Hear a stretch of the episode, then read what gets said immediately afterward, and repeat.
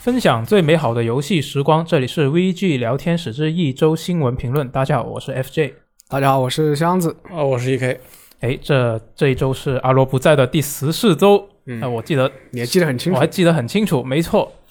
啊、那这我觉得这一期电台的话，是我们春节过后的第一期电台嘛，对是第一期新闻电台。那我觉得我不仅要聊一下，就是我们最近这一周的事情，我觉得连这个春节的假期期间，大家可能会错过的一些新闻，我们也一起聊一下吧。嗯，春节也不是所有人都有空去看这个东西，对，呃，比如我啊，没有在上班时间，我就很少看新闻，是吗？是，就基本上没有看，我哎都基是本回来再上看一一一天打开一次，啊、那你很敬业，那我看都不看，呃如果不是我值班的话，我 呃我基本上也是。我屏蔽掉社交媒体，屏蔽掉社交软件，我就打一天游戏，打累了就睡觉。那是个是个好事情。是，对我感觉吧，过年真的是跟平常周末不一样，因为过年它是一个很长的假期，对，我可以就是我玩一天游戏，我玩累了，我觉得时间差不多了，洗个澡直接睡。完了就睡，没关系了，是吧？第二天醒过来就我管他几点呢？ 那但是平常就不一样啊，有的时候你觉得啊晚上差不多该睡了，呃，你因为你知道这休息就两天，这个两天可能还得干点什么事情，不能做到充分的休息，嗯，所以晚上看时间差差不多了，还要在被窝里边这个恋恋不舍的看会儿手机，嗯，对，啊再把是灯一关睡这觉。熬夜是不想一天那么快结束。对，所以这个生活状态啊，非常的有区别。我还是想要在这个假期里边多感受一下这种生活的节奏。嗯，我基基本上也是像 E K 说的那样，我基本上因为我这次啊、呃春节假期没有回家嘛，所以我在家呃住的那个地方基本上就待了七天八天都没有出去然，后你不会觉得很闷吗？还好吧？我觉得有有网络有游戏，我觉得就可以。我走我这个假期里面走的最远的地方是距离小区几百米的菜市场，我去逛了一圈，然后惊奇的发现里面的价格竟然比那些买菜的 app 还要贵。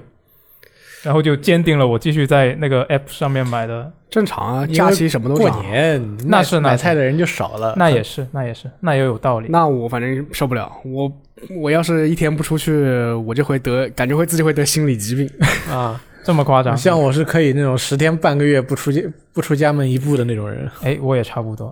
哎，那我们不如直接进进题好正题好了。我们在春节假期回来之后，上班第一天就遇到了这个任天堂直面会。嗯其实就是我们录制的前一天了。没错，啊、是前一天吗？啊，好像是的，是的，就昨天啊，对对对对就对录制没前错一天，录制前一没天，错，没错，非常严谨这个说法。是。那这个直面会是真的隔了很久，任天堂很久没有它，五百多天吧，好像是对，没有开这种正式的、正经的直面会，就不是之前那种迷你的，嗯或者直接还有播一个游戏的片什么的。还有独立游戏直面会嘛？对对对，其实这也跟疫情有很大的关系啊。是，那时隔五百多天，终于任天堂在这这周就开了一次正经直面会了。那里面其实我觉得内容还挺多的，我挑几个比较重要的说吧。就啊、首先就是一些新公布的游戏，第一个就是这个《塞尔达传说》的《天空之剑》的高清版。那这个简体中文版它是已经公开了，这个名字叫做《御天之剑》，就有没有觉得这个名字有点有点仙侠的感 觉？嗯修仙没错，就很神秘。那总之呢，这个啊、呃高清版呢，它是在这个七月十六号就发售了，然后是支持中文，它能够做到就是每秒六十帧。然后除了在 V 上面跟 V 的原作上一样是可以用体感操作之外呢，玩家也是可以用这个按键模式的。那按键模式的时候是用这个右摇杆来控制这个啊、剑的斩击的方向。然后它还在原作的基础上面加入了旷野之息的元素啊，比如说是什么降落伞啊、攀爬藤蔓啊、啊消耗精力潮来冲刺啊，这些它都是新加的。然后，但实际上这个游戏，我记得它呃以前也有什么攀爬墙壁的动作，以前也是有的吧。嗯，但反正我刚刚念的这一段其实是他官网上面的一个介绍，反正他就这么说。那一开始这个啊、介绍这款游戏之前呢，这个是说到了这个《旷野之息》的续作，它是开发顺利，但是暂时还没有新消息。不过 年内会有新消息嗯就。还是那张那那几张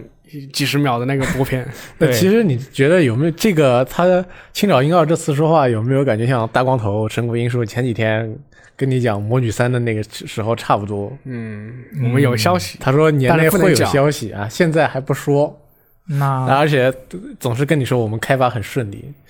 嗯至他于他也只能这么说。对，至于这两个游戏今年哪一个年内先出消息，你们觉得是哪一个？塞尔达吧，我 我也觉得是是，塞尔达。 我也觉得是。那个大光头，这个他这个工作效率大家摸不准。白白金不靠，唉，不稳啊，反正是嗯，那我觉得这个《旷野之息》之前他那一代那么成功，大家很期待这个续作也是很正常。啊，压力很大。对他，他们压力肯定很大。那我觉得这个，就这个《天空之剑》的高清版，它公布的时候，嗯，我第一的想法并不是说哇，我好开心，我可以玩到这个高清版。我想到的是，我第一个玩的《塞尔达传说》的游戏《缩小帽》会不会已经在路上了？就因为它时间线上它是两个游戏是连着的嘛，哦，就对、啊，也是就是你想之前前两年还有旧的，还有别的那个重置版，对，那纸对之梦岛嘛，对对那个就没有按这个什么时间线来。我觉得这个塞尔达系列可能整个啊全都给你来这么一遍也是很有可能的。对，我觉得可以啊，都来一遍都可以啊。就我觉得这这一次这个《天空之剑》，它的高清就重置的程度没有《之梦岛》那么的彻底，嗯，他都说了是 HD 版嘛，之梦岛对那也是也比较容易，那是那是重置吧，对只能说，就我觉得应该还是会有一部分玩家会期待说，这个《天空之剑》它做出来会是一个完全重置的那种感觉， 是吗？我觉得肯定会有人这么期 待。就照但照着照着旷野之息的壳子再做一个天空之剑，对啊，啊，呃我靠，那工作量太大了吧？ 对，我觉得如果他们真的这么做的话，那你这个《旷野之息》续作就不知道什么时候看得到，或者是他如果真的有，他也在《旷野之息》续作之后才会出。嗯啊，其实有点像 SE 嘛他他，FF 们其七实跟 FF 十六一对起他们做其。实也不是那么容易腾得出手来。你像之前嗯之梦岛也是一部分外包嘛，对，给别的公司。是。那这个反正他现在游戏已经啊、已经开始预购了。反正当年用体感玩这个时候，体感是非常非常之不好用啊。 反正我是觉得体感是非常之不好用，嗯，不知道在那个 Switch 上会不会优化这个东西。哎，当年有这个按键模式可以用吗？可以选吗？还是一定要用体感我不记得我当年就是用体感玩的。啊、但是我觉得它这个按键模式也挺别扭的，因为他说就哦不按是照按照用方向来画是吧？对，他对说对我右有摇杆对于我这种体感玩家来说是完全没有障碍。这样吗？ 对，但是问题是，他说用右摇杆来控制，那那镜头怎么办？我就想不到它它它镜头它有优化的，就是有个、啊有，一个它会自那动调整是种吧？嗯，那就到时候看它出来之后是一个什么样的效果。但是它既然它原作那么高分，我觉得它这个重置版应该也不会差，就大家买就是了，我觉得可以放心买。就我的认认亏券之前不是说一直用不出去吗？嗯我现在终于有哎机会你就用了，哦买了我这已个经吗，定好了我还没，但是我准备要买了。 啊，嗯，然后除了这个天空之剑之外呢，啊、这个直面会另外一个比较重磅的就是这个色彩色彩喷射团三三代啊，这个也有一个新的官方中文名，叫做斯拉啊、斯普拉顿嗯三、斯布拉顿，斯普拉顿就完全是音译了，完然全后那个音译盾就有人说是那个遁走的意思，就是他潜入到这个地 底，在墨汁里面，我觉得这个说法也挺合理的嗯，强行解释呗，啊，还行吧，还行吧，不算很强行。其实我也没想到他会用那么直白的音译的方式来给你出个中文名。那、嗯斯普拉是斯普拉是 谁呢？ 哎，反正这个啊、他他也说了，已经是啊、支持这个中文嘛。然后它的预计的发售时间是二零二二年，那具体的还不知道，因为它毕竟它现在这个预告片也非常的简单，有一点点的实际画面，但是也不是很详细。预告片非常的就非常酷，对你看起来就觉得它跟二代没有很大的差别，唯一一个比较大的差别是它加入了一个什么从半空开始比赛的新动作，其实就是你啊、呃可以选择这个角色的复活点，嗯，就从哪里冒出来。这就原本二代它是一个固定的位置出来的嘛，这一代主题也是沙沙漠嘛，嗯从，宣传片来看，对，你觉得它这个沙漠的设定会有什么可以考究的东西吗？可能你。乌贼在沙漠里比较难 生存，海海洋生物在沙漠里比较难生存，证明这个比赛更加的严酷，哦 估计会有什么场景效果之类的东西。哎，也有可能。嗯，那另外一个比较重磅的游戏，我觉得应该就是这个《战国无双五》了。战国无双五呢，它是已经确认了会支持这个繁体中文啊，就没有简体中文。嗯那它的这个预告片，大家其实也看得到，它的画面风格、角色设计都跟之前的作品相比有了非常大幅的变化。那预计将会在二零二一年的夏季登陆这个 Switch。哎，E.K. 你怎么看这个？虽然他说的这个是繁体中文，但是现在光荣特库摩的做法，我们其实都比较清楚，应该这个简体中文是跑不掉的。嗯然后这次呃，其实非常的震撼。为什么说震撼？就是这个角色的外形啊，给人大家一种非常不一样的 感受。本来对于这个织田信长啊，大家的印象都已经固定到光荣他们那个信长之野望的那个封帅面大叔，就曹操是吧？对，曹操。我没想到这次突然年轻化啊，还给你来了个跟这个明智光秀直接对打。大家想，我靠，你这搞啥呢？其实其实他这个形象还蛮像那个《人王二》里面年轻时候那个信长。但是你不觉得这个明智光秀特别娘吗？呃，是啊，他 他美型，人家他叫不美是型。最近要公开一张那个德川家康那个， 对，那更娘 啊！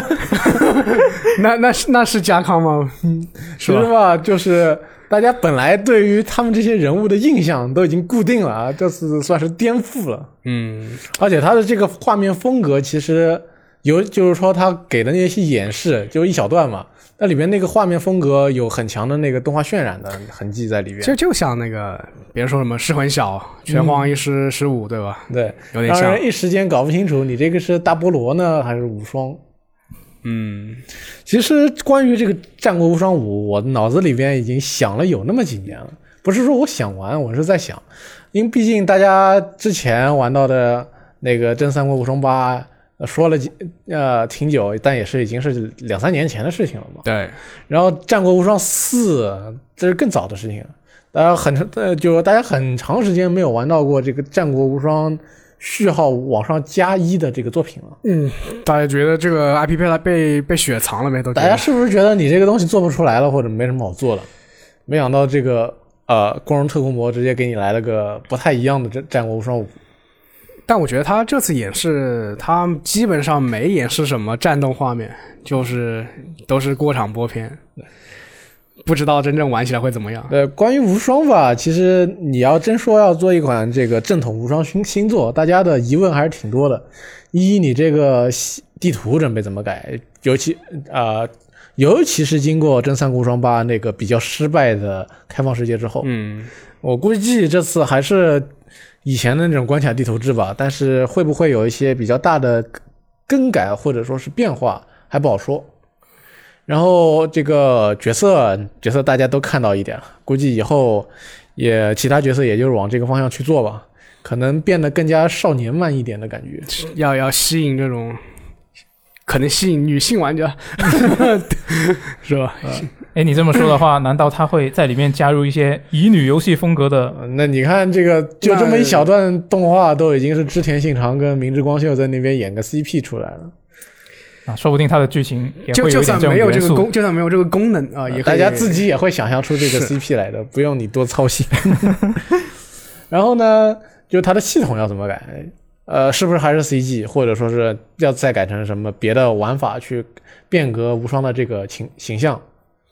嗯，另外呢，毕竟现在是次世代也到了，但嗯是它这个演示里边给你看的那一小段画面，毫无次世代的感觉。对，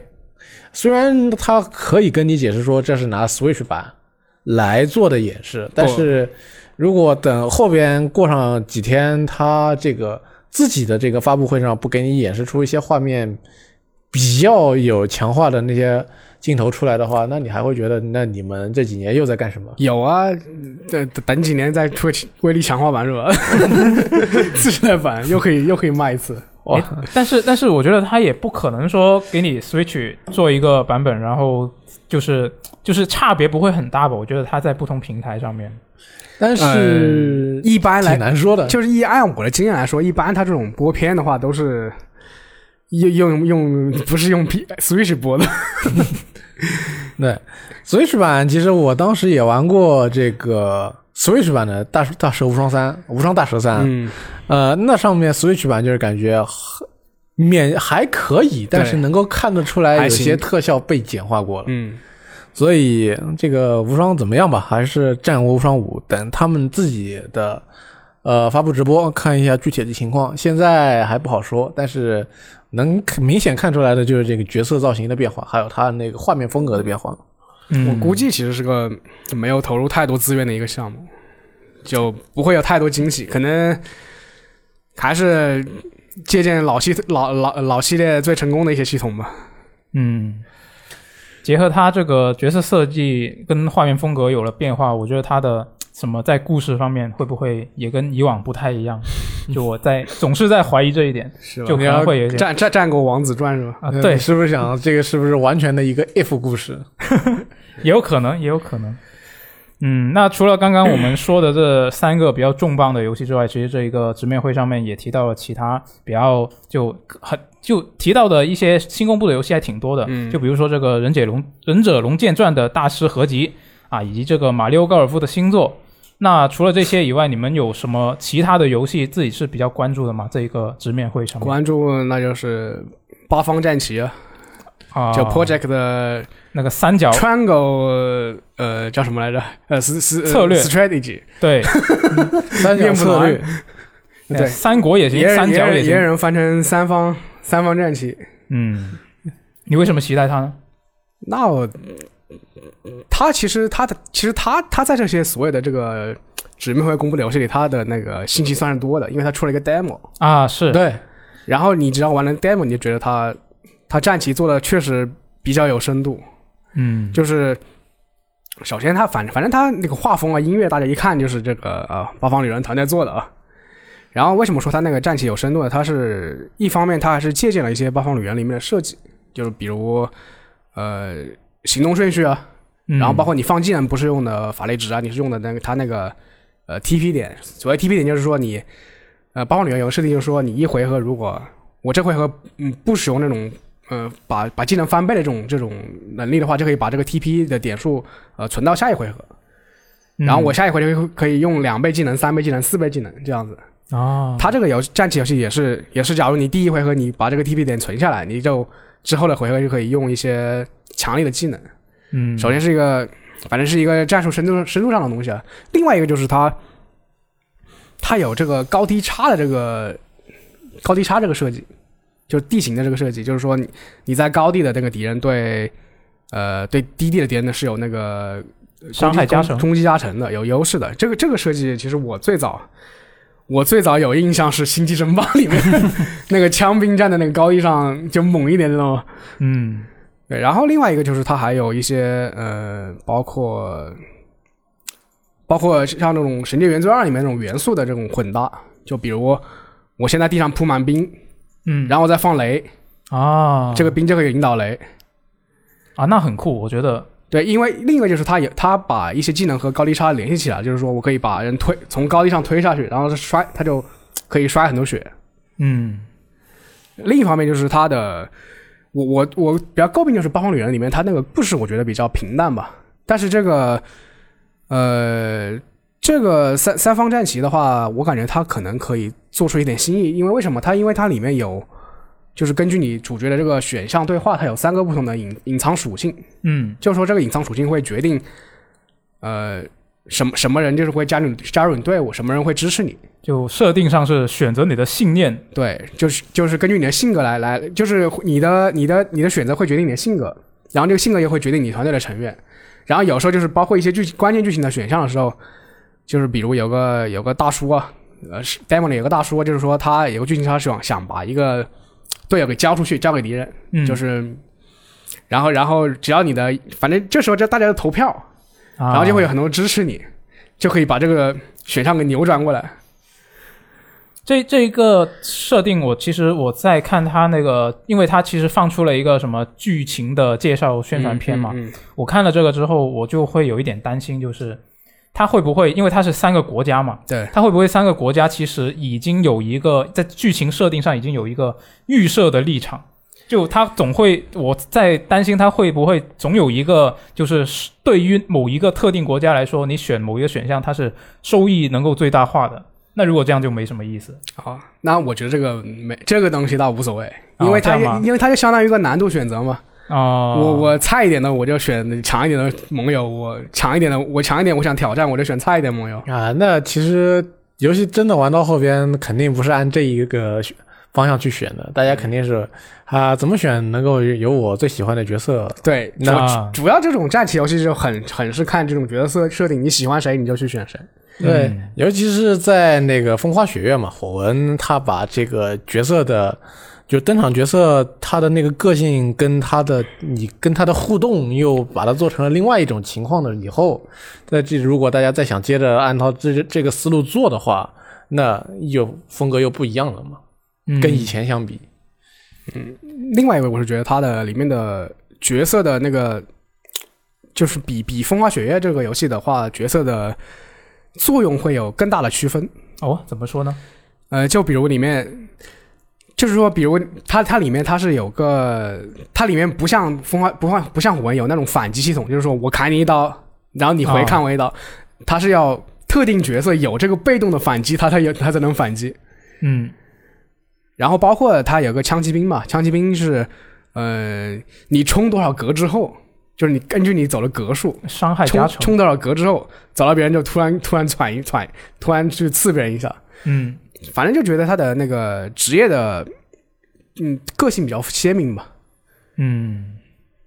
是那箱子比较期待这款游戏。那现在是有一个试玩版是吧？有个 demo 嘛，有有两张，可你要要打的话可以打打一两个小时。啊，那还可以，对，但是这个游戏正式公布要到二零二二年，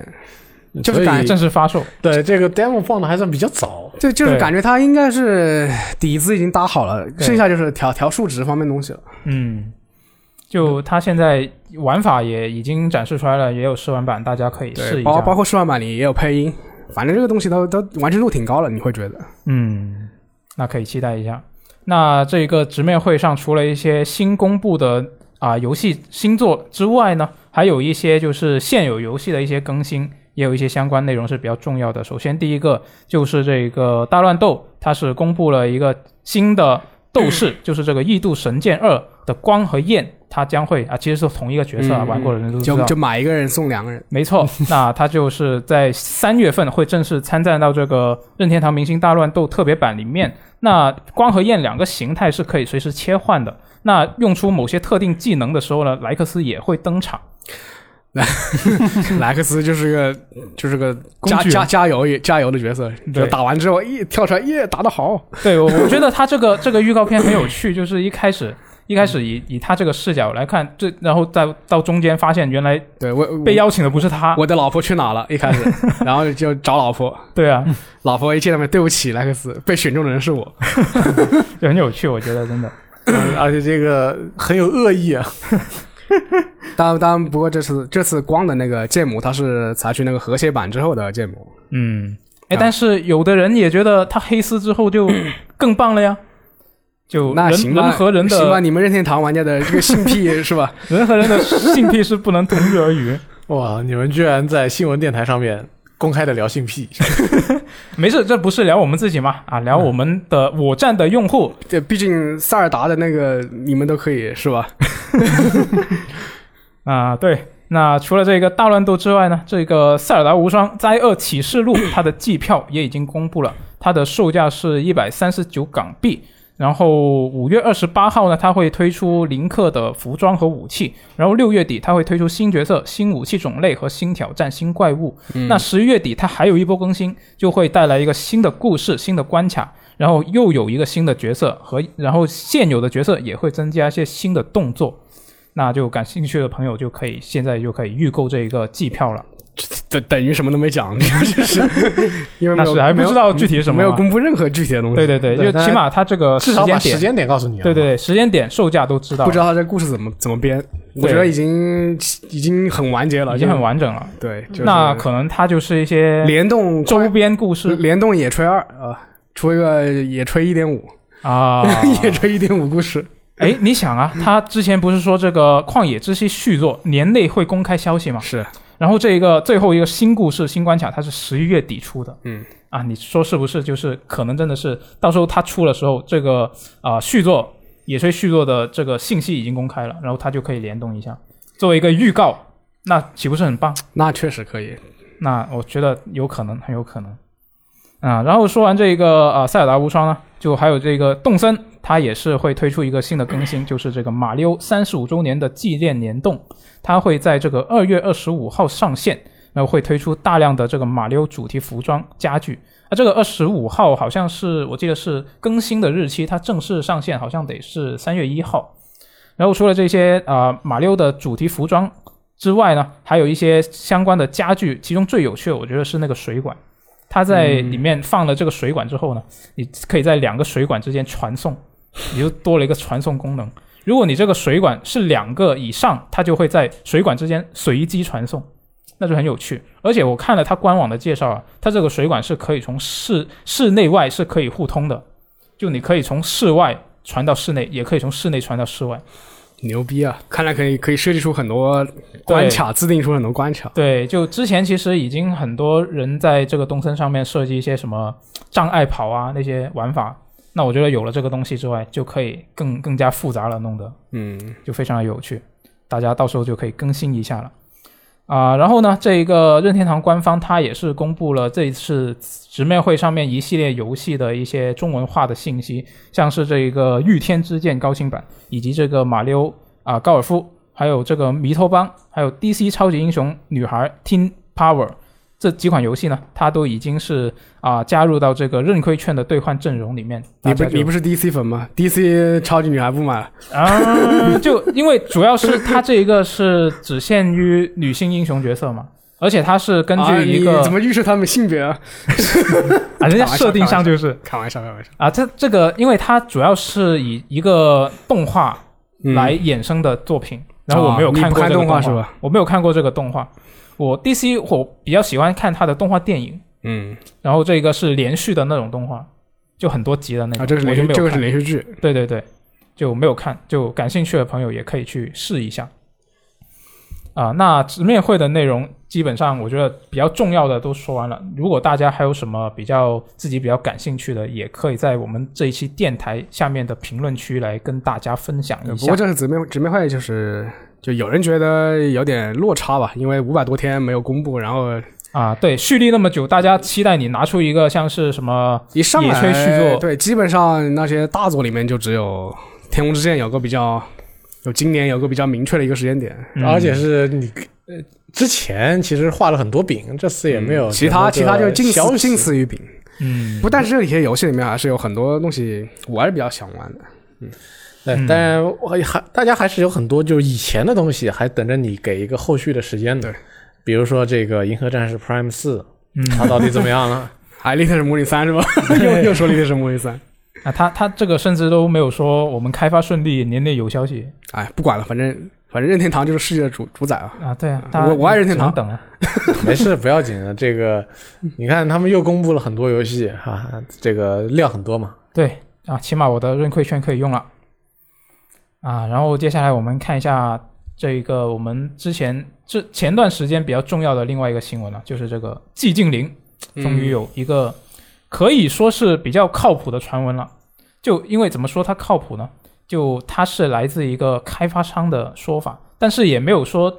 也没有实锤。我先介绍一下这个消息吧，哎就是这个灵媒的开发商啊，这个 Bloomer Bloomberg Team 嗯， Bloomberg Team 应该就没就灵错。媒开发商是的，没错，灵媒的开发商，他的 CEO 就说，他们内部有一款已经开发了一年多的恐怖游戏，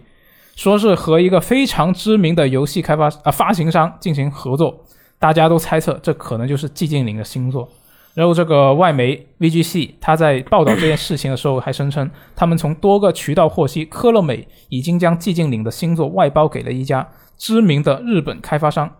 而且会在今年夏天公布这个项目。然后呢，之前三山岗晃也是在一个采访里面说自己的下一个项目预计在今年的夏天公开，嗯而且会是一个粉丝期待已久的内容。对老他说老粉丝比较期待，对，那结合这两个消息来看的话呢，大家就有两个猜测，一个就是是不是寂静岭会有两款新作，一个是由这个灵媒开发商来做，然后另一个就是日本开发商来做。然后另外一个猜测呢，就是灵媒开发商做的其实不是啊、寂静岭，是别的游戏。死亡空间，他们嗯、呃，他们好好像没有这方面的经验嘛。但是你想啊，这个知名恐怖游戏，对知名开发商，对，发 EA 行和商。呃，知名发行商，对恐，死亡空间和 E EA，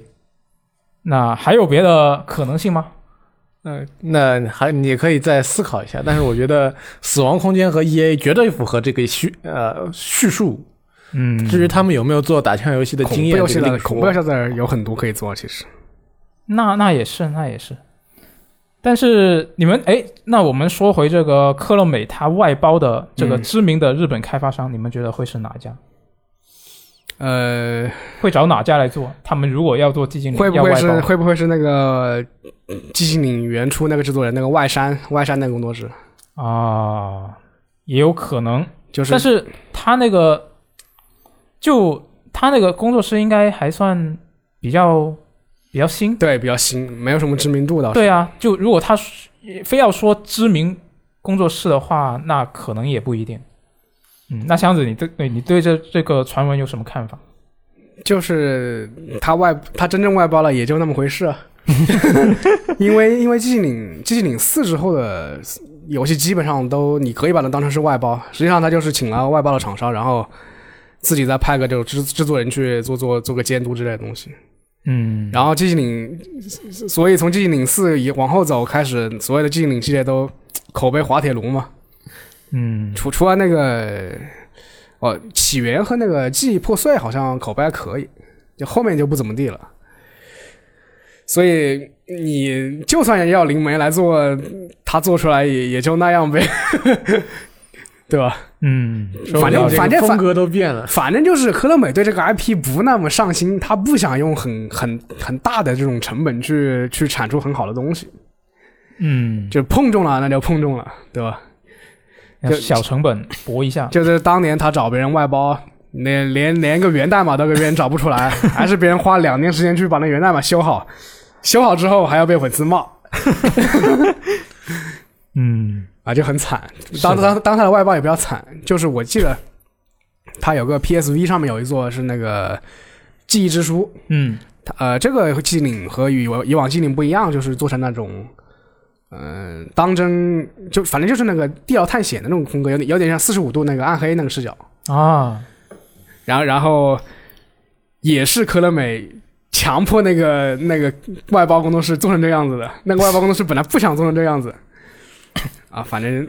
就这样了啊。那 那你要说你要说强迫的话，那我就出现了一个担心，就是他会不会就是强迫？就是科乐美他首先说他非常会赚钱，嗯他可能会找时下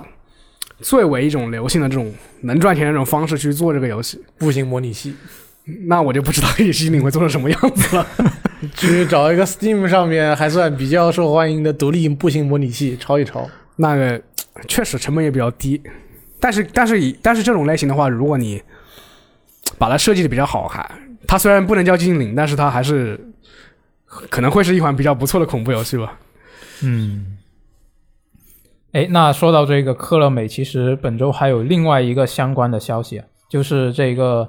也是同样是来自这个外媒 VGC 的报道，它是说这个《合金装备生存》和《魂斗罗：阿西联盟》因为项这些项目的表现不佳，那科乐美是已经改变了自身一个比较保守的策略，嗯，现在是更愿意将自家的 IP 外包出去，又像这个寂静岭一样，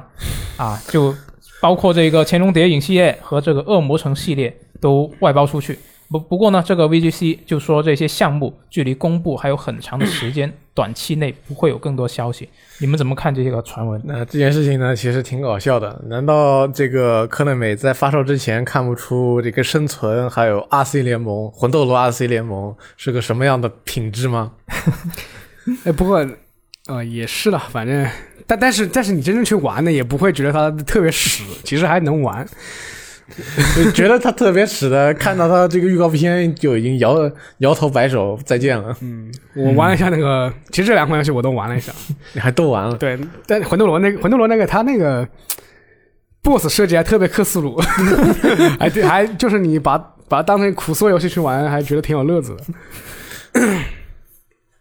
那生存呢？你什么感觉？生存生存一个人玩确实没意思，联机还还行，但是站在这个铁丝网面前去拿这个一个长棍捅僵尸，很有意思吗？是，那也还是要啊、呃种田种出一些东西来之后，呃你就把它当种田游戏来玩，比较有成就感。其实吧，我觉 得外包这不是一件坏事情啊。你像这个任天堂，它就经常外包，嗯，比如说大乱斗跟是这个万代南梦宫做的，比如说这个火纹是光荣特库摩做的，对，嗯、所以你看这个外包也是能够做出来非常优秀的作品的。 嗯，但是呢，这个你现在来看科乐美自己的开发能力吧，似乎确实不怎么行。是，嗯，他们能做的就这么几种类型的游戏，游戏王跟体育游戏。他基本上他的那些知名的那个制作人，嗯，作曲、美术都都出走了，嗯他也没有这种核心开发、核心三 A 游戏开发能力了。对，你看他做个这个呃爱相随的手游，结果折腾成那个样子，非常的失败。嗯，嗯，但是他所以还但是他还要 卖，还要卖他的周边， 就你老婆死了卖他的遗照给你是吧？这个过分了，过分了。呃，然后呢，所以既然都闹成这个样子了，利用自己的手上的资源，把他们交给别的工作室去做，也未必不是一个好的出路。毕竟你想，他们的名声已经被你自己给砸烂了，对那你再去交给别人做，也不怕再让他们这个名声受损了。你都其实这样了，嗯对，其实大家心里都有预期。然后，如果你外包工作室突然啊灵光一现，是吧？做那得就好算了。是你赚了，嗯，做得不好也没人期待过，是，所以吧，这一点其实也是我之前一一直不了解、不不不明白的一点，就是他就是那么多 IP，他为什么不？他不就是为了赚钱吗？嗯，他为什么不把这些 IP 就外包出去给人做呢？就他还可以收个什么授权费之类的，是。给给一些比较体量相对来说不那么小的厂商。我觉得他应该学卡普空，这个重置一下，那个重置一下，全部外包，外对包啊重置。对呀、科乐美吧，他们这个想法或多或少大家能够猜出来一点，就是，呃，一开始等制作人刚走的时候，他们觉得这个牌子还是很有号召力的嘛。嗯，那么如果你去交给一个非常呃低成本或者说你信不过的开发商去做，呃，比如说你像这个日本能做出他们 MGS 自己自家做的那个水准的公司，其实大部分都是他们直接竞争对手。嗯，你去交给他们做，我说啊、比如说我这个我科乐美，我去把 MGS 我的下一款新作交给世嘉去做，那别人怎么想？你这科乐美你还混不混？不混了吧？是对啊？那个时候还有这个矜持在那 里，还有强者的矜持，现在已经不是强者了，至少做游戏的这方面不是强者。不过他对他们对寂静岭是没有什么矜持的，反正只反我记得是，呃，他他们有个外包厂商之前是没有做过任何这个主机游戏的，是一个做做手游、做那个网页游戏的。嗯，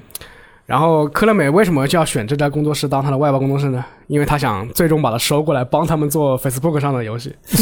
所以就和他们合作了。还有这种操作。，对，所以，但是现在呢，你看这个自己也不是强者了，这个牌品牌的这个名声呢也被自己掰的差不多了。是你看之前那个五十岚孝司，好像之前从科乐美出走，也是因为他他们要五十岚孝司去做做这个 Facebook 上的游戏，别人就不想做就走了。那么闹成这个啊样对，子呢，交给别人做可能还是还是件好事吧，可能对，那就给别人做就给别人做吧，反正也没几个人期待，是那就是就这样了呗。那希望他们不会去啊、强迫反这个反外包公司。反倒是希望外包公司能在这个项目中拿到足够的话语权。啊，就是那我是就是我觉得愿意就是接手他们这些项目的，应该也是一一些有比较勤快的工作室吧。嗯，或者你也可以换一个角度想，如果他们这些外包作品一再失败的话，可能科乐美自己也就吸了这几个 IP 的心思了，说不定就被卖出去。嗯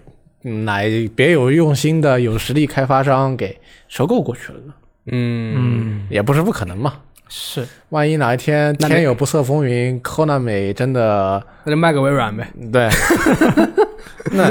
这皆大欢喜，皆大欢喜。是，那就我觉得最坏的结果就是他强迫外包公司做百庆哥，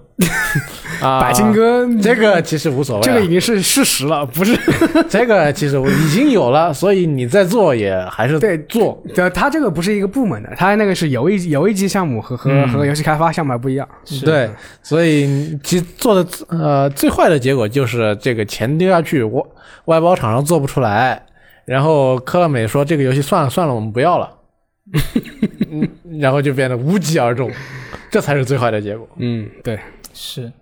那就看一下到时会有一个，现在就因为上面说的这些信息，基本上都还是一个传闻的阶段，就毕竟是只有一家外媒，对他们其实也没有提到对没有提到具体记清的记清你信的源，记清你的名字，只是我们把这几个信息串起来，它对这这款恐怖游戏可能是寂静岭。对灵媒开发商他其实没有提到寂静岭，只是大家在猜。那这个我觉得就只能看后续发展了。我们接下来看看一下微软方面的消息。那微软方面在过去两周吧，就它的消息，其实我觉得我自己个人比较感兴趣的是两则硬件相关的消息。嗯那第一个就是它这个 Xbox 次世代的无线耳机，它终于公布了。就是啊，索尼那边它是随着它的次世代主机一起公布了一个新的耳机嘛，然后微软这边是最近才公布，然后这个耳机它有很多新的功能，那些功能我就不说了，我就说一个我最关心的，它是支持这个多设备同时连接、多路音频输入输出，那这个我觉得就很重要，因为我是为什么呢？我现在在用索尼的一个千元档位的一个无线耳机，嗯然后我连电脑的时候呢，它是不能够同时处理你呃多个程序的声音的，就是除非你插呃线，你用蓝牙的话，它是只能处理一个程序的声音。就比如我开着一个第三方的这个聊天软件，语音聊天软嗯件，然后开着一个游戏。那游戏有声音，聊天那个就没声音；哦聊天有声音了，游戏就变成就是你没声音不能了开个网页视频在背后听，然后一边玩游戏是吧？对，是这样也不行，就只要它是不是一个程序就不行。就我这样觉得这样就很尴尬。那然后它这个你新的你耳你机是用你是画面是用电脑输出还是显示用用显用显示器输出还是用显示器，哦？对那你那直接插个耳机不是得了吗？啊、这显这显但示是我想无线 啊，好，行吧，对啊，就有时候你玩玩着玩游戏的时候，玩着玩着你可能一下子忘记了，突然有什么事情一下子站起来，然后那个线就把所有东西扫倒了，就那种体验很不爽。所以我现在一直都是在用无线。嗯，那所以我觉得这个它这个新耳机它的多路音频输入输出我觉得很重要，然后还有它这个多设备连接，我觉得也很重要，因为我会我现在用那个耳机呢，我会在啊、家里的电脑，然后自己的手机，还有公司的电脑三个设备上面互相的切换。然后现在切换呢，我就是如果我要你在你看手机，你也戴耳机那听歌啊， 在路上听歌啊，哦，你还戴个你还戴个这么大的微软耳机，那还还好吧，还好吧。现在最近冬天嘛，夏天戴不了。嗯，那我觉得就是现在它的那个切换的操作，就是要我现在那个耳机啊，它的切换操作就是你在两个电脑之间你要重新匹配，哦，就很麻烦。那它有这个多设备同时连接，我觉得就很好。 那最最关键的问题，它多少钱呢？它的价钱好像是六百多人民币啊，就换算过来，六百多人民币还还还能接受，还还行还行还行。 但是它，你严格来说，它这个耳机，因为它有个麦克风怼出来，就是那种游戏耳机嘛。啊，对，就我个人是觉得不太适合你在街上走的时候戴它着它这么不一是个可以东西收，它可以收进去啊，那个那个耳机呃我不确定啊啊，就如果它可以拆卸的话，就还行。行，啊，对。然后它这个耳机的 话，它还借鉴了这个 Surface 的 headphone，它那个耳机的音量的那种旋钮设计。反正我就是一个六十九块钱的森海塞尔搞 定，遇到什么孔就插什么孔，嗯，对，我觉得你就是你现在还是在用有线耳机是吧？对啊，对我也是用有就线耳机，就是一个拼就是一个平头平头塞，我就是个平头塞，啊，我就往主机上面一塞一插，然后我就把耳机一戴。我基本上用了无线耳机之后，我就回不去了。就啊就其实我觉得，如果你不是呃，就是看电视打，你离那个屏幕很远的话，倒倒是不太需要用到无线耳机。嗯，可能是我已经习惯了，嗯就是你可以随时走站起来去别的地方，不用把这种耳机摘下来。可以啊我觉得还是挺爽的。等你的如果它这个无线传输的稳定性跟有线一样的话，我是不介意用无线。等你的使用感受 啊，还行 啊，就我现在就哪怕是我那个千元级别的使用感受，我觉得什么叫哪怕千元机？而 且 凡尔赛了啊，兄弟！不至于，不至于。对于我来说的不话，如果真的是需要我站起来做什么，那把耳机脱掉，自己就不戴着耳机出去，可能肯定是更好一些。没有，有时有时候你会忘记嘛？那不至于的。啊，我经常我经常就忘记了。那反正不过好像上一代那个 Xbox 这个耳机的效果不是特别好，啊，是吗？嗯嗯，也我我个人我我试过，我觉得效果一般，不知道是不是我的使用方式有错误。 那不知道这个新的耳机怎么样？就毕竟它还应该还没有发售，只是刚公布。然后到时候等有国行版，我考虑一下，看一下它多少钱，啊，啊考虑一下行吧。考虑一下，就还没决定。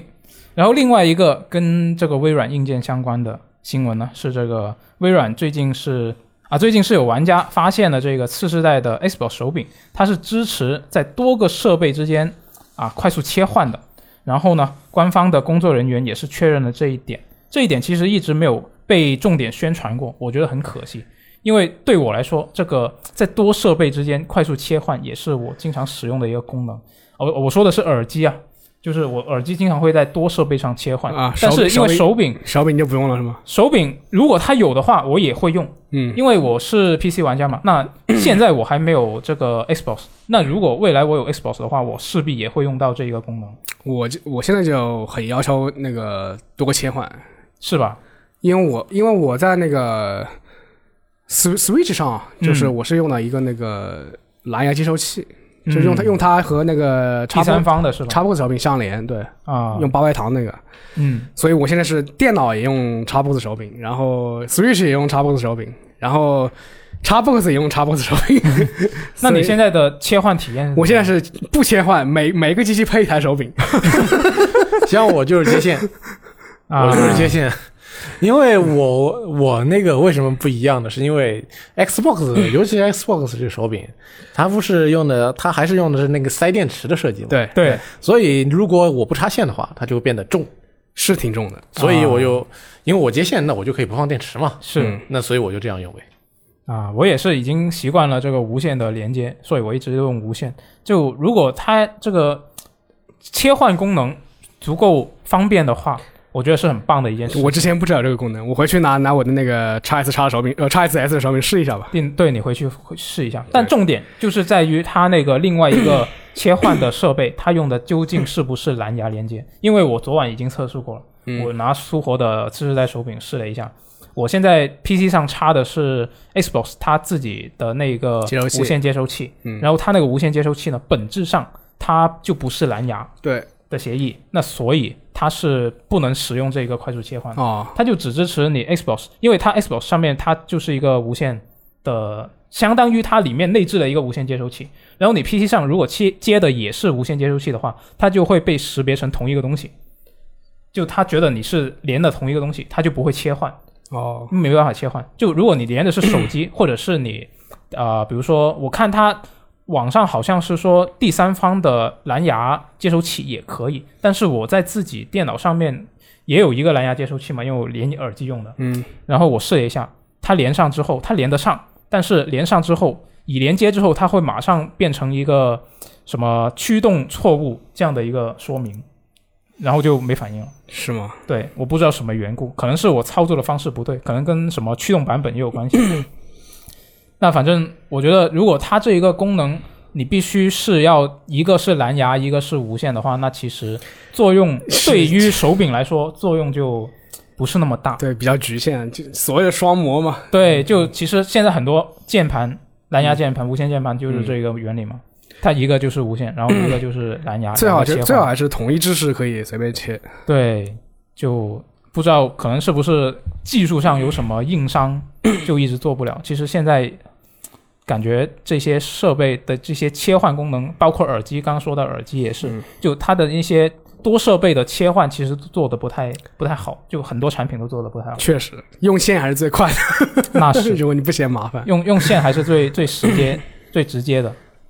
那嗯，没办法，我只能期待这个功能能够越做越好。不过，既然它这个新手柄，我不确定它应该，如果是从现在其他的一些，比如说啊、呃蓝牙鼠标啊、蓝牙键盘的一些产品来看，我觉得这个可能真的是一些技术上面的硬伤，就是它不太可能在未来通过一些什么固件更新啊，就把这个东西给解决了。嗯，那没办法，就只能再继续等它什么下一代产品，看有没有更好的一个体验了。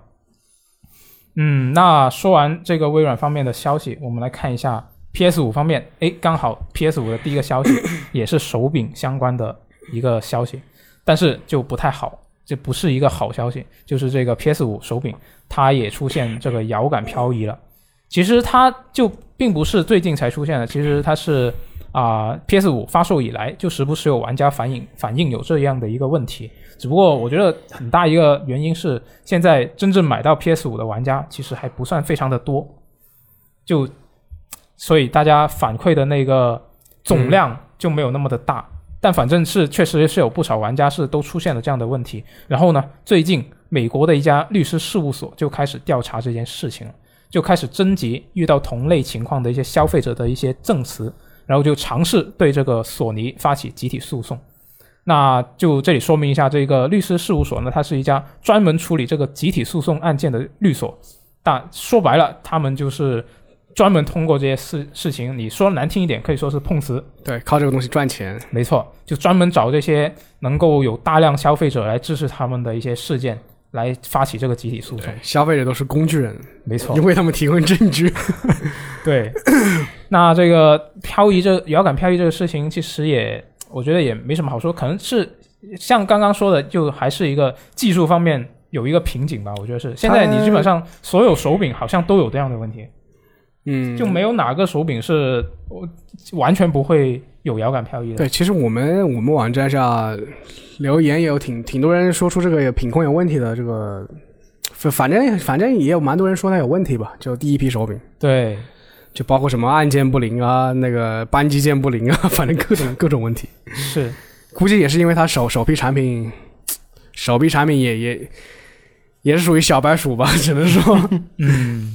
就早买早享受，晚买 晚买也不一定，嗯就晚买可能它什么在一些工艺上有优化，对也可能不会有优 化，就真的，就对我觉得这个跟电池有点像，跟电子产品的续航有点像，它就有一个技术上的一个障碍在上面，你不突破那个障碍，就一直是这么一个状况。嗯。嗯，那那这个其实这个摇杆漂移，我觉得也没也没什么好说的。我们下接下来看下一条 PS 五相关的消息好了。下一个 PS 五相关消息就是这个独占游戏《瑞士与叮当：裂缝》啊，终于是公布这个发售日了。那它是在这个六月十一号发售，然后现在呢预购已经开启了。预购特点呢是两套的角色皮肤啊、但是六月十一号，因为它是 PS 五独占嘛，嗯，六月十一号，我在想到时候我我我会有 PS 五吗？我买得到吗？到时候你不是说现在已经降到四千块钱了吗？你刚才说啊，我我是看到有评论区有人说四千块钱已经有，在日但是我在日本我没找到400块钱吗？我不知道，我没找到。嗯，就我能找得到的渠道，要不是没货，要不就是五六千，六千左右。这个《乐器与叮当》它的当时宣传的一个卖点就是说 SSD 无缝切换，对，不知道会有什么样的表现。就是希望它真能做成预告片里面那种效果吧。 对，就我会有一个担心，就是说它预告片里面展示的那些场景，只在游戏里面的少部分地方遇得到，就然目后前大部分地就方没有目前的次世代游戏来说，还都不太有次世代的感觉。是我觉得最有次世代的感觉的反而是那 个和那个宇宙机神， 啊因，为它对对手柄物尽其用嘛。对。但是宇宙机器人那个，其实 你说它次世代的感觉，主要还是集中于手柄方对，面。主要还是触感，对但画面其实上和之前那个差距也不是很大。对，就现在说说实话，也是有很多玩家也是这么觉得，就是你现在阶现阶段这个次世代就感觉有点尴尬。嗯，就不是很有次世代的感觉啊，那就只能希望他这些真正有次世代的作品、 感觉的作品能够尽快推出了。对，然后《瑞奇与叮当》这一个呢，我觉得也可以期待一下，就是前提是你到时候买得到 PS 五，是吧？这个很现实。我觉得怎么说也是六月份了吧，到时候应该会有更多的玩家手上拥有一台的。对，希望希望如此。然后之前不是有国行的消息吗？啊，说不定上半年看能不能等到这个国行的进一步消息嗯，啊，还不知道，那就只能是等了。哎，那刚好说到这个次世代游戏呢，我们接下来说一条次世代游戏的一个消息，就是这个《漫威复仇者》它的次世代版是决定在这三月十八号推出，然后是登陆这个 PS 五和 x S、x S 平台，就两个主机嘛，两款主机嘛。然后这个次世代版本呢，它会提升这个画面和帧数表现，提供更快的读取时间，然后这个画面的破坏效果和超级英雄的细节也会得到增强。然后根据这个之前官方的消息呢，买到这个 PS 四和 Xbox One 版的玩家是可以免费获得升级到次世代版的。那这个说法对于所有说是有这个次世代升级版的游戏来说都通用了。对，就其实也不能说是一个什么卖点，嗯，咱没能够免费升级还是好的吧？对，还是有好的有些是要重新买的，反正对。那这个漫威复仇者之前是什么数字？我相信比较关注我们新闻的玩家也已经知道了。那次世代版能够有多大提升，我自己也是比较持一个怀疑的也许态度提升了就是年度游戏呢。啊，这么厉害吗？ 嗯我觉得不可当然能不可能啦。 不是不是这个游戏让 S 一巨亏吗？对，呃，六十五亿日元的亏损了，啊好像是。真是嗯次世代拿版拿这点钱做点别的好一点，感觉啊，给 FF 是吧？拿点这拿这个钱把 FF 十五的 DLC 出完，啊，那那他把钱投进去之前，他也不知道他会做成这样啊。嗯嗯，那也没办法。嗯，所以这个次世代版出来之后，我觉得大家还是不要抱太大的期待。但是反正已经买了的朋友，到时候还是试一下。对就前提也是你得有这个次世代主机啊。啊，还非常现实，也是啊。那不说了，这个越说越伤心。然后我们来看下一条新闻好了，下一条新闻呢是另一个大厂的新闻，就是这个谷歌，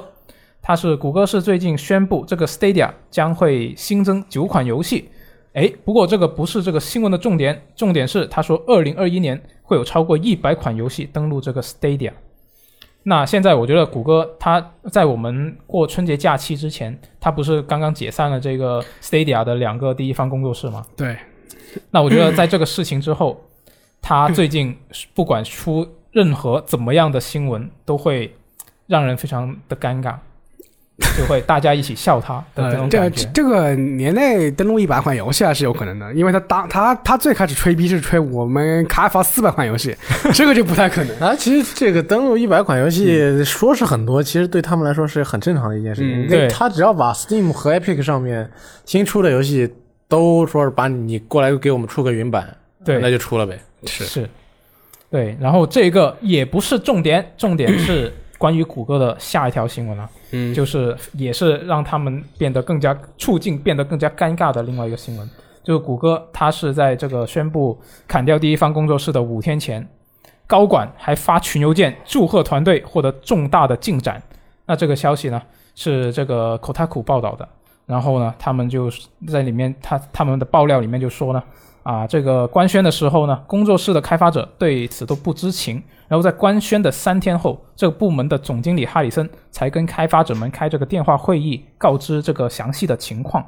然后这个哈里森呢，他是在会议上为这个邮件里面的失言道了歉，然后还说微软去年收购杯赛的母公司是谷歌做出这个决定的原因之一。然后呢，啊，新冠疫情也是其中的一个原因。哎，你们怎么看这个他的这个前后的？嗯我不知变道，化呃，不知道为什么微软收收购杯赛会会影响到他们。对，我也想不懂。他们觉得可能打不过了吧？哦，你这么说吗？就是，就感觉好像有点，那就算打不过也，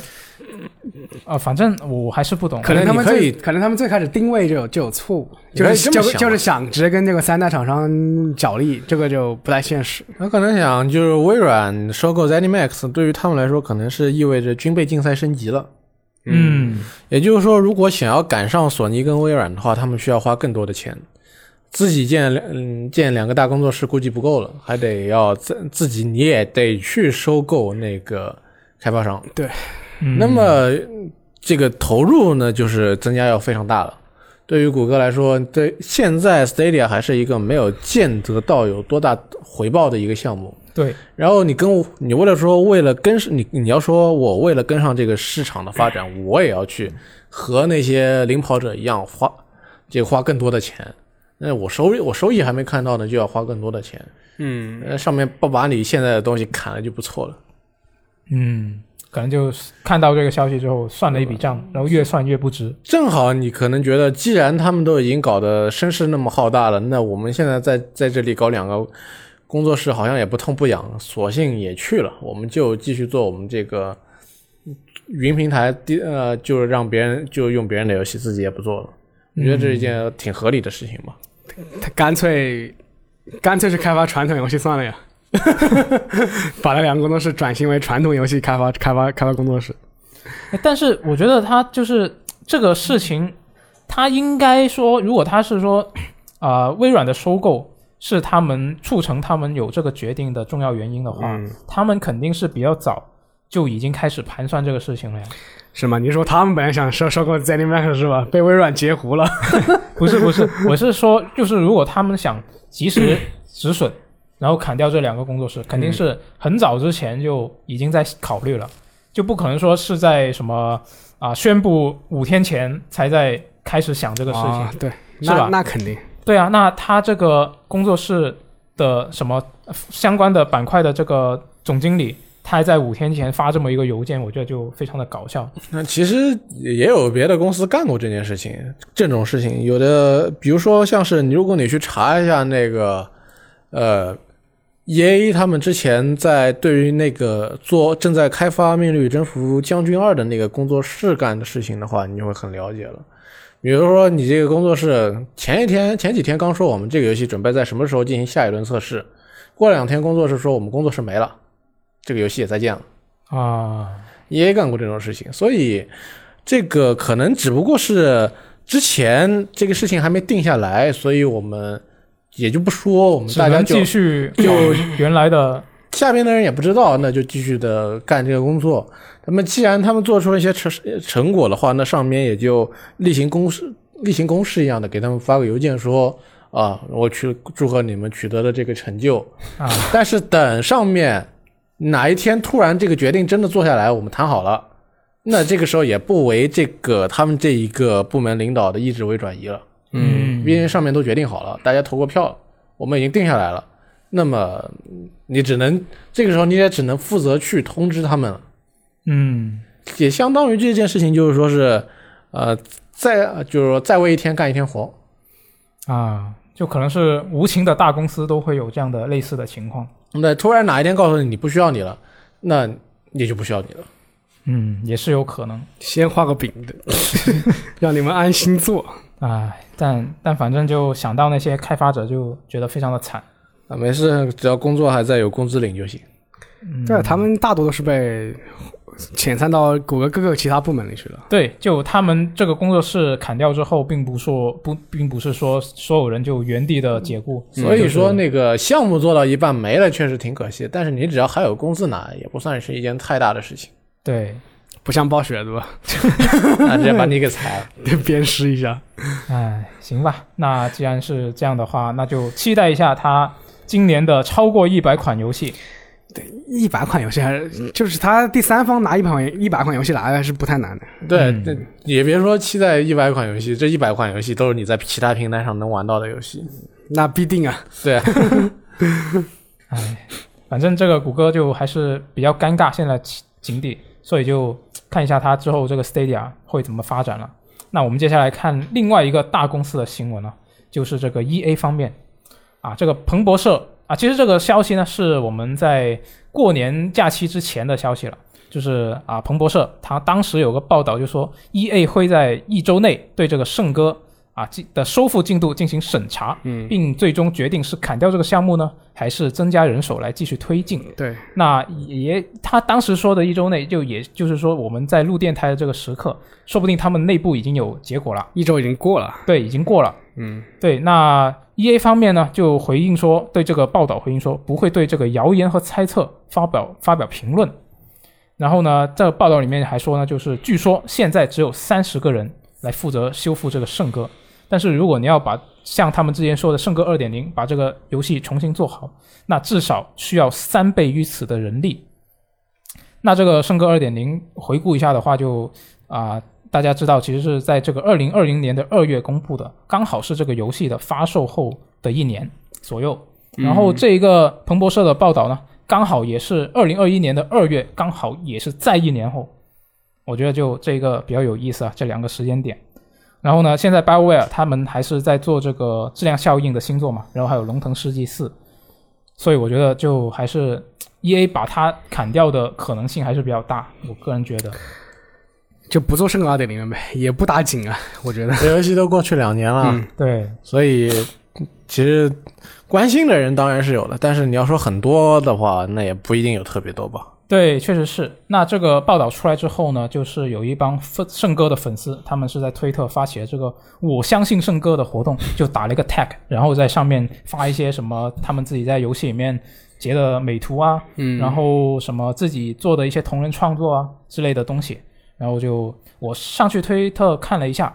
其实确实人数也没有很多，就就还是应该玩这个游戏的人现在应该没已多少经。流失太多了。但是啊，嗯我觉得很厉害的一点是，我在春节假期的时候拿苏活的 x S x 玩了一下圣歌，然后呢？然后我惊奇的发现，竟然能匹配到人，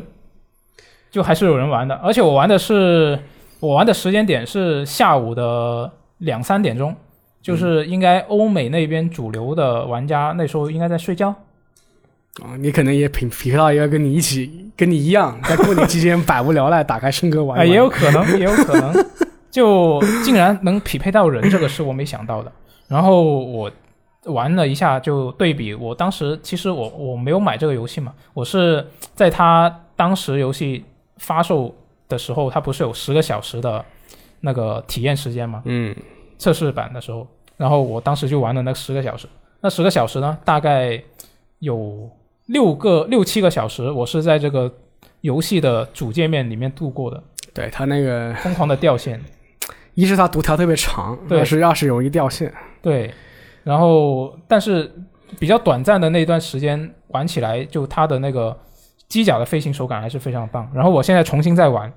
那个机甲的飞行手感和它的那个视觉表现力，还是我还是觉得比较震撼。那现在读条这个事情解决解决没有呢？现在读条因为它是 SSD 嘛，就快了很多，比起当时啊，就比起当时的主机版快了很多。它它不仅它主要是不仅读条时间长，它的那个嘖逻辑也比较也比较傻，就是说你干一个事情要读字条，干一个事情要读字条。对他现在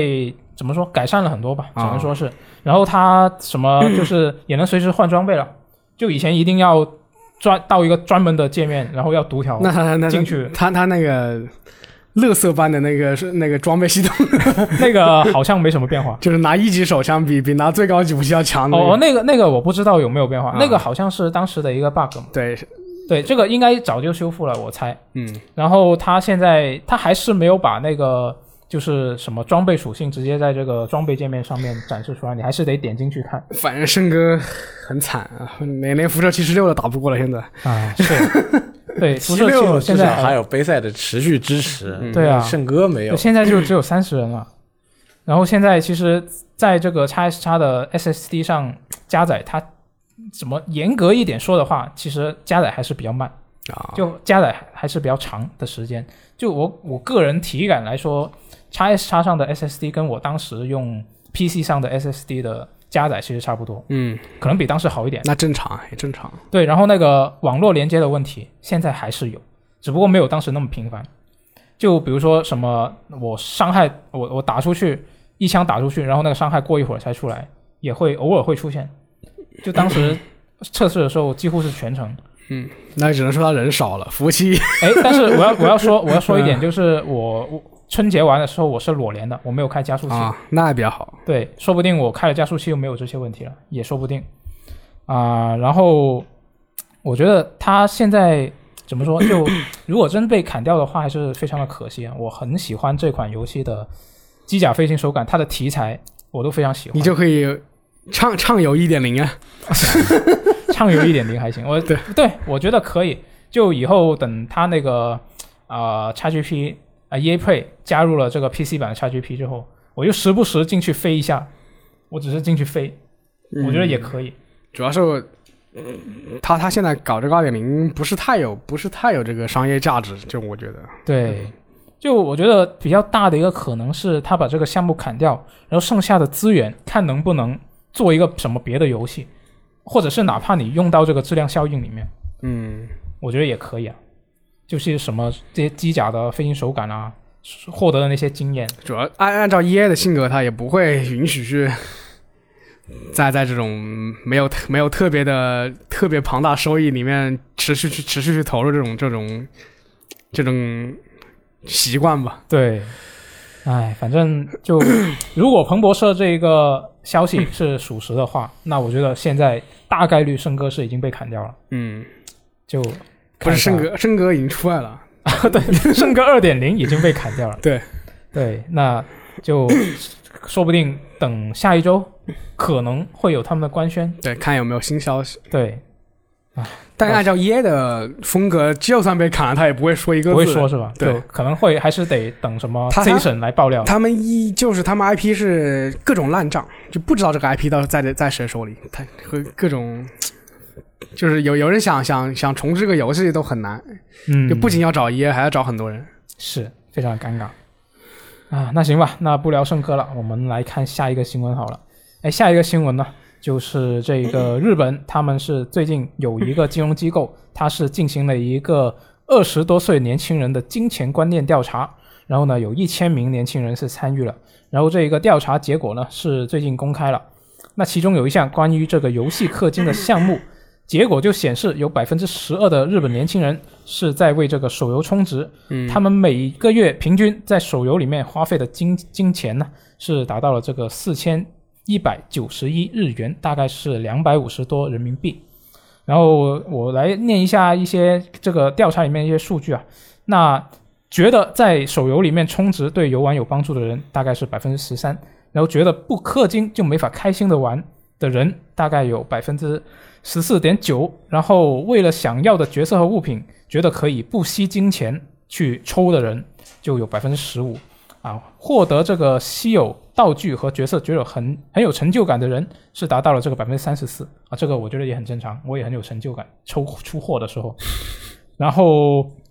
但是不出货的时候呢，大家就会觉得后悔了，就是有百分之二十点一的人有过在氪金之后觉得后悔的经历。嗯，你是氪金玩家吗？我严格来说不是，但是我最近氪了金，你你啊，氪了最多近少？我最近在这个游戏王手游里面氪了金，嗯，多少呢？充了个手充是吧？六块钱。不 是，还挺多的，一百二十六啊。就当时他有一个活动嘛，我、嗯我也是充完之后我就后悔了，但是后悔的最大 那原你因还出是因为货我你就没出货是吧？啊，对我没有没怎么出货，就出了一点嘛。就当时是他，我觉得他这个运营策略，他这个活动非常的骚，嗯就非常的撩动我这种本来不想氪，但是又被最终被他引诱到的人。就他的一个策略就是，他里面抽卡包嘛，他是本来你是啊六、块钱抽一个卡包，然后他是六块钱买卡券来来来买来一抽嘛，买一次，对，然后他现在呢，他是出了一个活动，你第一次抽六块钱，你是可以抽两个卡包，嗯，然后你再抽六块钱，啊、是六是六块钱还是多少？对，反正就是它是有一个递加的数量哦，就越抽越贵。啊、对，然后你啊、一次过抽的那个卡包的数量也会越来越多，然后这个就，但是你会觉得你每一个卡包每一个卡的它的那个卡组，你去抽摸它头两次，你会觉得非常的值，嗯，然后我就每个卡组我都去摸了两次，然后最后我就发现，你每个卡组它有一些卡组是比较大的，然后里面有一百两百张卡，然后你一个卡包里面只有两张卡，嗯，那如果你只摸两次的话，哪怕你他给你抽抽个五包，那只是也是这个卡池里面的很小一部分，那你最终就是一些很怎么说稀有度比较高的卡，你基本上是很难抽到的。就是你把每个卡组你都去摸了两遍之后，你就没抽到什么重要的卡，最后也组成不了什么有用的啊卡，你组。你要一个卡组有有一些核心卡出来，你才能用是吧？对，没错，就你抽不到核心卡就觉得很亏，这也是我觉得比较后悔的其中一点。 E K 不是一个重氪玩家吗？我不是 重氪玩家，其实每年花在游戏手游里边的钱也没多少，因为这个氪金嘛，这个有的时候为了游戏玩的轻松一点，氪还是别人呃挺每正个月常是两百五十块钱，你你每个月两百五十块钱吗？的没有没有没有啊？没有达到这个对平均值。对啊，有的时候可能会上头了，想猛氪个一一回，但是毕竟你要跟你这个一年里面赚的钱来比的话，好像也不算特别多。嗯嗯我不是那种一氪氪个好几一次就氪个好几千的那种人嘛，而且我一年可能也就氪一两次，然后所以就为了让我偶尔获得一点快乐感，那么呃花费这么一点小钱不是什么太大的问题。对，也还行，也还行。虽然我刚刚说后悔，但现在回想，其实也还行。也就一百多块钱是吧？对，也也就一百多块钱我我玩手游，我是属于特别那种特别白嫖玩家，啊。 就最多最多六块钱充个手充，嗯，就我很享受那种就是以我这种。白嫖的身躯啊，战胜氪金玩家那种 那种快感， 就说，当然现在现在现在的这个手游它并不是一个 PVP 性质了，就是说嗯最多对比就是说你你你抽到哪些卡了，或者说你打到哪些拿到哪哪一关了。像我之前玩 FGO 的时候，我就特别喜欢就是拿一些那种看似看似没屌的那种什么三星卡呀，啊，然后把它培养高，把它把它那种技能搞清楚啊，去去去打那种比较难的关卡，就打过来我的成就感非非常强。啊你看你看你抽这么多钱，呃，几个六四八下去了，我一一毛钱不花一样打过去，反正就这种感觉。 后来发现高难打不过，啊，你还可以去做做那种什么三星卡通关攻略是吧？对什么给人家其抄实作业其实很多人这种攻略，什么一对什么一个人一一个人一张四星卡呃通关这种这种攻略都有。是啊，这也是一种玩法，也是一种乐趣不。过日本日本它这个，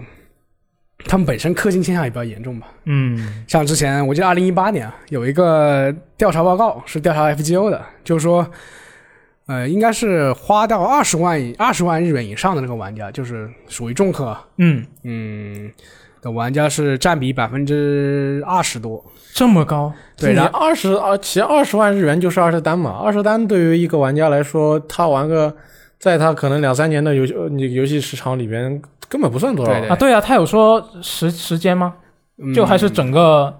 他的整个游戏我我也应该应该，我也不记得了。然后、哦然后另外一边就是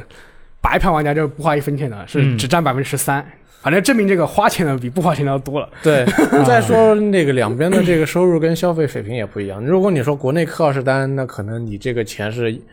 这个一万二、一万三，但是对于他们来说，这个二十万日元也不是什么太多的钱。你出去打这个打零工，那么一个月也就回来了。嗯就是其实一般一般以前这种氪金游戏的这个人群比例是说，像最最高那种花钱玩家是属于叫叫精英用户嘛，嗯应该是属于最少的。然后那个白嫖玩家应该是数量最大的，基数最大的。对但是感觉嗯这几年有一些变化，就是氪金成为一种这种那一其实种一一种普遍的这种行为。这个还有就是这个游戏它的那个氪这个消费的设置也不一样了，它不仅仅就是这个钱让你付进去就是抽卡用的，比如说还有卖皮肤，嗯你看这个碧蓝航线对吧？它这个收入有很多都是卖皮肤卖来的，每每每个新年就出一批这种比较他这个比较色的这种皮它肤，这个皮肤做的非常的出的又快又多又诱人，那你想要。让自己这个下棋发泄一下，那这个钱就飞 飞泻而出。下体发泄可还行。所以这个通过不同的设置嘛，也引导玩家通用以不同的方式来氪金，干不同的事情，呃，不只是抽卡嘛。对，我觉得这个跟他不同的游戏也比较有关系。像你如果玩这个卡牌对战游戏，就你玩游戏王或者别人玩炉石什么的，这个哎其实花钱可能是必不可少的。哎，你们你玩游戏玩的时候，就就是有这种 pay to win 的这种感觉吗？ 呃，不太有，因为我觉得，当然它是怎么说呢？我觉得现在我玩的那个游戏王手游的话，它是一个你不充钱你就拿不到某些你必须抽卡才能拿得到的一些关键的核心卡，嗯，你就组不到那个卡组。但是你可以用白嫖的，呃，就是你本身白嫖的那些卡组来组一些比较平民的卡组，也是有机会去打赢别人的。就是但但当然，这个也跟当时的他那个怎么说一个环境吧有关系，啊，就一个 PVP 的环境有关系，就什么因因为你不同的卡组毕竟有一些克制的关系嘛。其实就是嗯不花钱的话，也能能也也能赢，就是打不上去呗。对，而且它这个游戏王手游的话，我觉得它运气成分会比较重一点，相对来说，啊，因为它是采用了那个叫什么来着，快速的规则，快速规则，然后哦它对对对生命值比较低嘛，然后你可能你你一开始运气不好的话，一一两回合就被弄死了，就这个可能会运气成分会相对重一点。我记得就就今年去年就是英国那边还有个调查，嗯，就是说，以他也是采样吧，采样几千个人去做那个调调查报告，说是里面因为氪金而负债的这个人占到百分之十， 所以就鼓励这个政府机构马上出面啊，禁止他们这种抽卡开箱这个行为。诶，那这个这个新闻里面，它的调查也 有啊，类似的一个选项，就是因为过度氪金导致这生活变得困难的人，也是百分之十点六，啊，也是比较相似那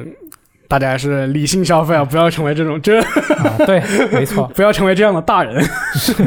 是的，不要乱刷信用卡。嗯。